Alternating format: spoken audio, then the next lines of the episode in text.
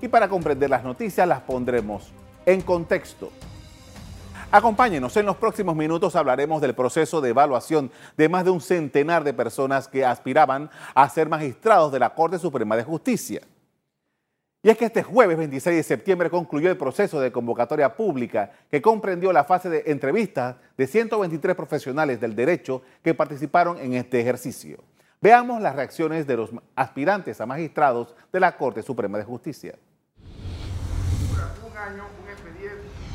La Comisión Especial Evaluadora finalizó en nueve días las entrevistas a los aspirantes para magistrados principales y suplentes de la Corte Suprema de Justicia. Ahora, la comisión se encuentra en la fase de redacción del informe con las consideraciones de los candidatos evaluados para luego entregar al presidente Laurentino Cortizo. Los profesionales seleccionados completaron el cuestionario de 15 preguntas y tomó en cuenta valores éticos y morales, idoneidad técnica y jurídica. Para Boris Barrios, quien aspira a una de las posiciones vacantes en el máximo Tribunal de Justicia, espera que el Ejecutivo tome en cuenta las consideraciones de esta comisión. Yo solo espero que sea correcto y que no nos haya tenido aquí haciendo un trabajo de evaluación, a esta gente haciendo evaluación y a nosotros compareciendo, y que ya tras bastidores haya una decisión tomada. Eso sería muy vergonzoso, muy deprimente, muy decepcionante y muy catastrófico para la Administración de Justicia.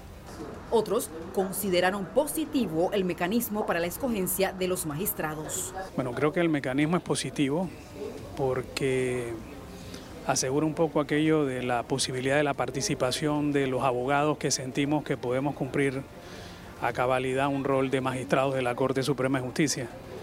Así que en ese sentido particularmente aplaudo la, digamos, eh, el desprendimiento que ha tenido el presidente eh, en ese sentido. Juristas abogan por cambios en el sistema de justicia. Es indispensable que la población sepa y entienda que mientras que no se tome en serio ese poder del Estado y que se le den las herramientas suficientes, nosotros no vamos a poder gozar de las herramientas e instrumentos suficientes para poder tener la justicia que todos añoramos. El Ejecutivo debe designar en los próximos días a los magistrados para presentarlos ante la Asamblea Nacional para su aprobación o rechazo.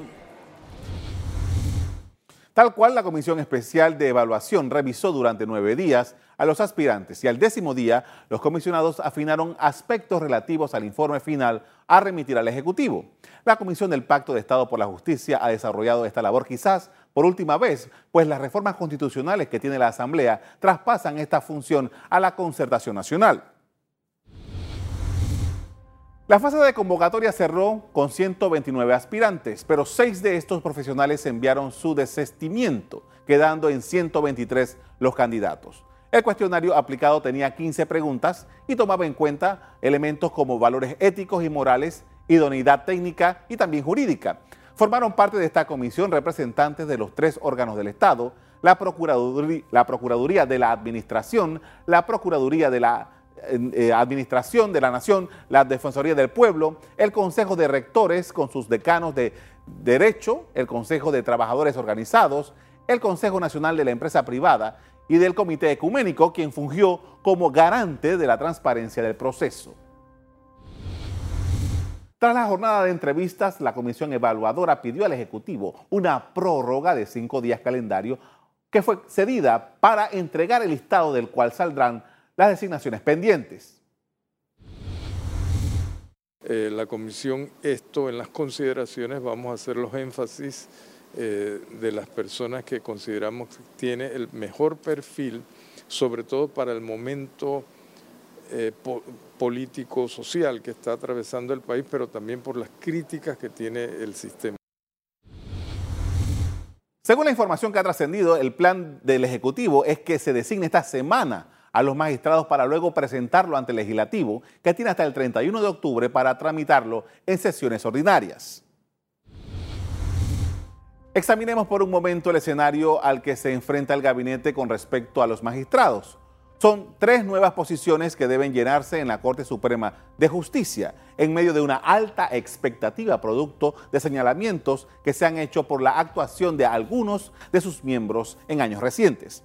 El presidente Laurentino Cortizo y su equipo de ministros deben reemplazar a los magistrados Harry Díaz, Abel Zamorano y Jerónimo Mejía.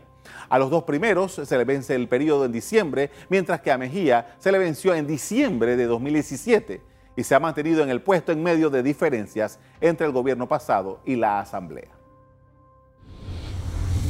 Para el presidente Cortizo, los panameños que ocuparán los cargos de magistrados de la Corte Suprema de Justicia deben tener como criterios básicos conocimiento, carácter y compromiso con el país. ¿Qué se está buscando? O sea, hombres, mujeres. Uno, que tengan conocimiento. O sea, importante que tengan conocimiento, o sea, una trayectoria de eh, especialmente la sala que les toca. Dos, que esa persona tenga compromiso con una buena administración de justicia, compromiso con el país. Y tres, que tengan carácter. Carácter para decir sí y no, para hacer las cosas como son. Y ahí yo, yo fui muy claro. O sea, personas que no tengan esa columna vertebral gelatinosa. La comisión evaluadora encargada de la depuración de los probables candidatos a ocupar los tres puestos a magistrados de la Corte Suprema de Justicia, le entregará 15 nombres del listado que ha, hasta el sábado iba por 99 aspirantes.